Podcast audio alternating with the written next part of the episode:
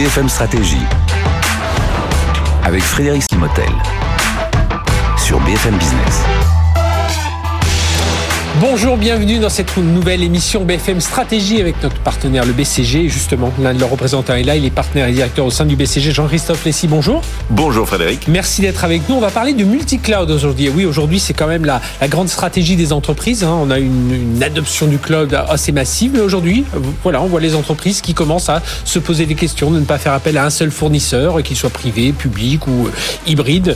Euh, on va en parler euh, ensemble. Alors, on s'était déjà vu il y a un moment déjà Enfin, 2020, ça nous semble loin. On avait parlé de ce de ce cloud. Donc évidemment, euh, tout ça a été complètement bousculé et sort du télétravail. Mais on sent quand même un rythme, euh, un rythme d'adoption du cloud qui s'est considérablement accéléré, Jean-Christophe. Tout à fait, euh, tout à fait, Frédéric. C'est clair que la, la, pandémie a eu un impact massif sur l'adoption du cloud. Euh, le rythme s'est considérablement accéléré. Il y a à peu près 90% des entreprises qui déclarent que, en fait, par rapport au plan initial, la croissance et l'adoption a été euh, a été supérieure.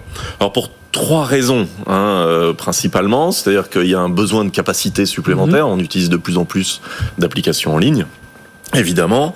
Il y a aussi euh, pas mal de migrations de data centers euh, et de centres de calcul interne vers le cloud, mhm. du fait euh, des problèmes d'approvisionnement des matériels, d'accessibilité, de, de, disponibilité des, des, personnels. Et puis, je pense qu'il y a une troisième troisième raison, c'est aussi la prise de conscience que, en termes de fiabilité, de, continuité d'activité, le, le, cloud public est quand même supérieur et, puis sans doute qu'ils répondent un peu mieux aussi. Je pense que comparé à il y a 4-5 ans où euh, voilà faire une demande auprès d'un AWS ou d'un Google Cloud, c'est toujours un peu compliqué. Là aujourd'hui, il y a une meilleure réponse, il y a une meilleure offre commerciale, j'imagine. Euh, on, on, le voit très concrètement, on le voit dans les budgets. Hein, les, les, quand je dis cette accélération, on le voit, c'est euh, ça se compte en centaines de milliards de dollars et ça, ça, ça, va vite. Oui, c'est sûr. Il faut avoir en tête le chiffre. Hein, c'est 192 milliards de dollars dépensés dans les infrastructures cloud en 2021. C'est 50 milliards de plus qu'en 2020. Donc on est sur des taux de croissance qui sont euh, qui sont euh, très élevés. Euh, alors évidemment les trois les trois grands euh, les trois grands américains. Mhm. Euh, Amazon, Google, Microsoft, voilà. Amazon, Google, Microsoft. je passais dans le même ordre, mais enfin euh, voilà, globalement. Voilà, c'est plutôt Amazon, Microsoft, Google, Voilà, oui, c'est vrai. si on veut rendre à César ce qui est à César, se sont partagés évidemment la plus grosse part du gâteau, hein, à peu près 60%. Mhm. Mais ça n'est que 60%. C'est un petit peu baissé au cours des dernières années. Hein, depuis 2018, cette part de marché s'érode un peu, et donc on voit émerger d'autres fournisseurs de cloud, euh, de niche ou pas. Mais euh, voilà, tous les autres représentent quand même 40%, ce qui est plutôt une bonne nouvelle pour la, concurrence et la diversité des Et puis on en parlera tout à l'heure, il y a des alliances aussi qui font, mais on, en reviendra dans un instant. Et il y a des alliances. Et, tout ça ne va aller qu'en s'accentuant, parce qu'on a vu, alors tout le monde parle du métaverse aujourd'hui, et c'est... Voilà. voilà. Pour prendre l'exemple voilà, qui ah bah, C'est sûr que le métaverse, c'est quand même euh, la bonne nouvelle pour les fournisseurs de cloud. Oui. Hein.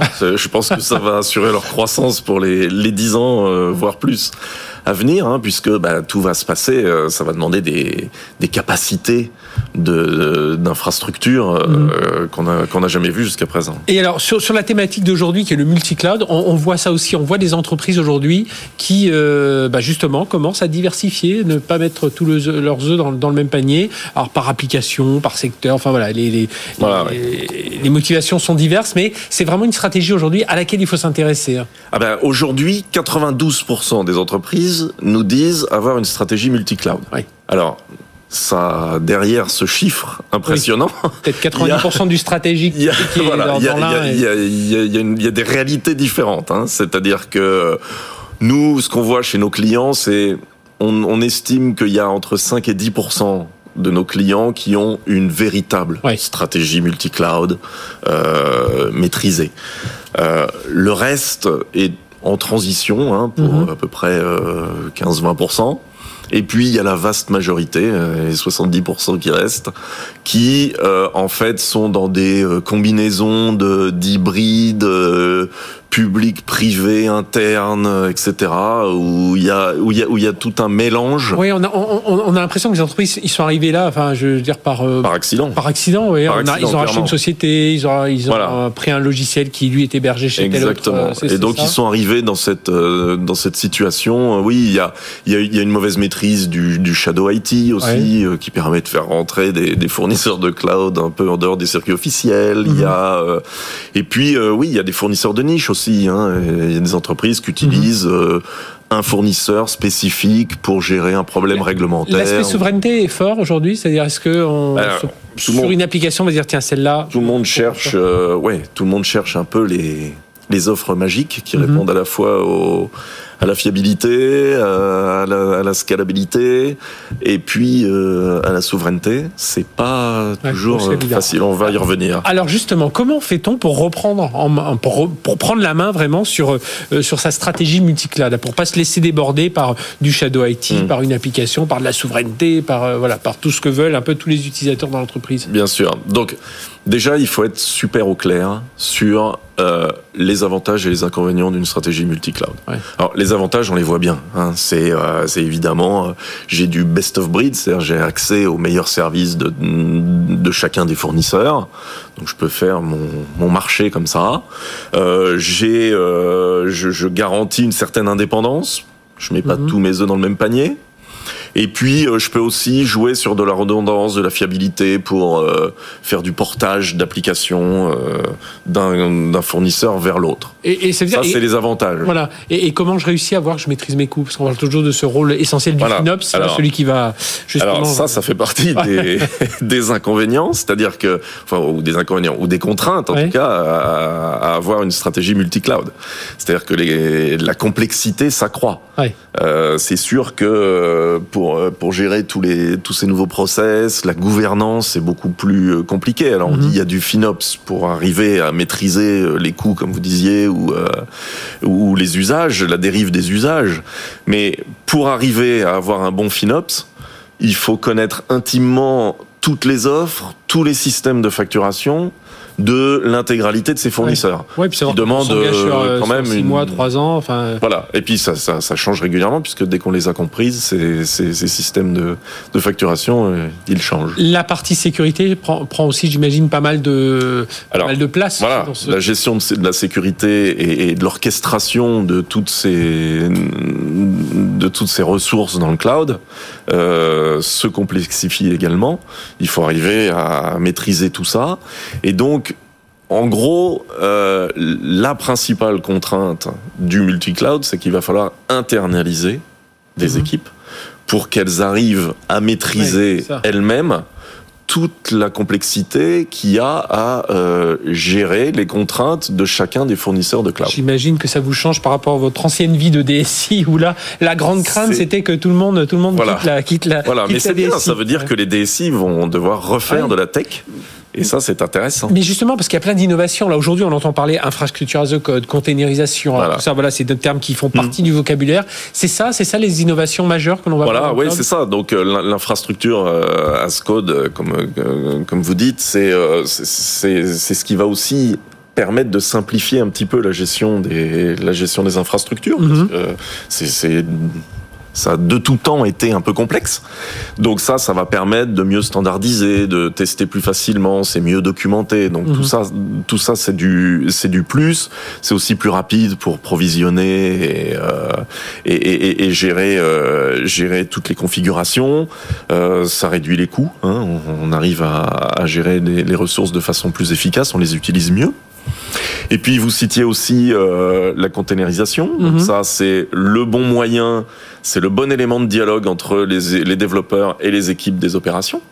Ça aussi, c'est très important. Et ça permet, en fait, les développeurs ne s'occupent que de ce qu'il y a dans le container et les équipes opérations s'occupent du container et peuvent le faire marcher partout.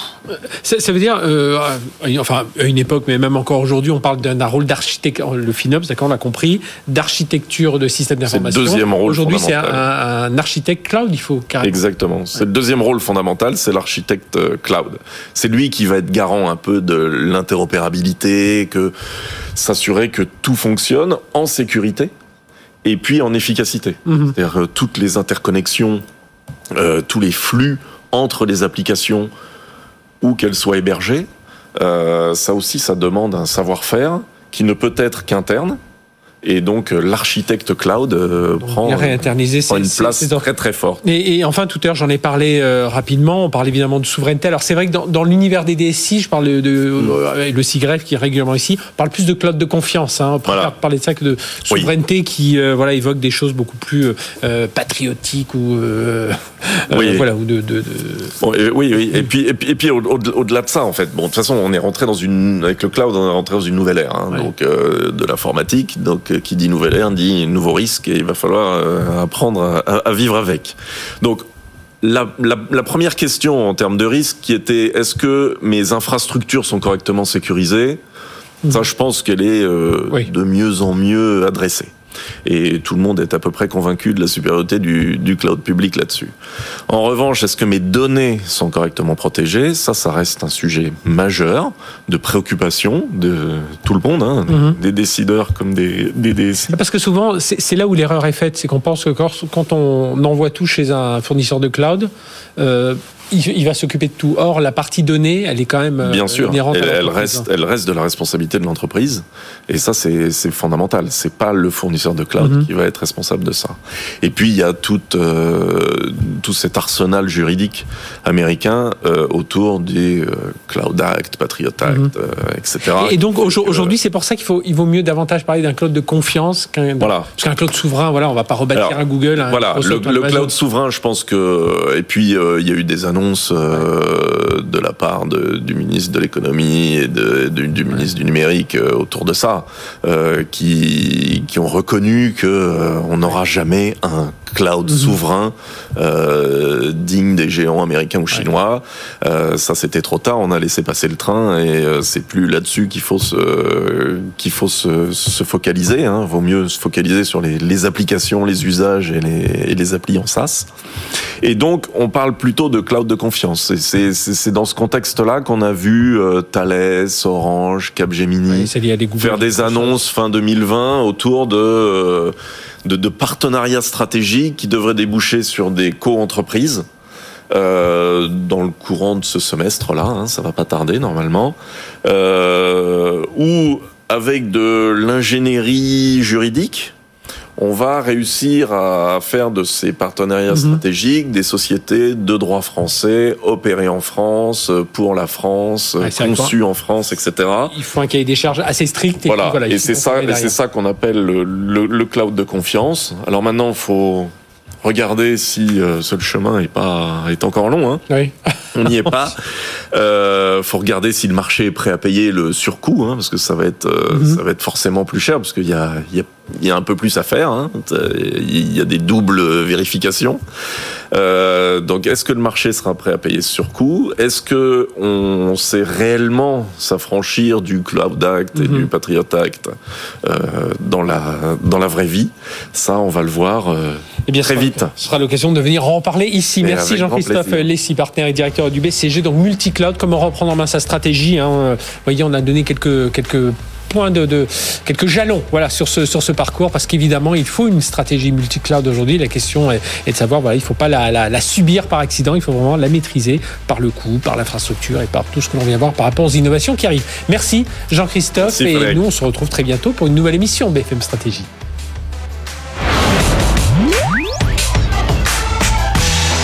BFM Stratégie sur BFM Business.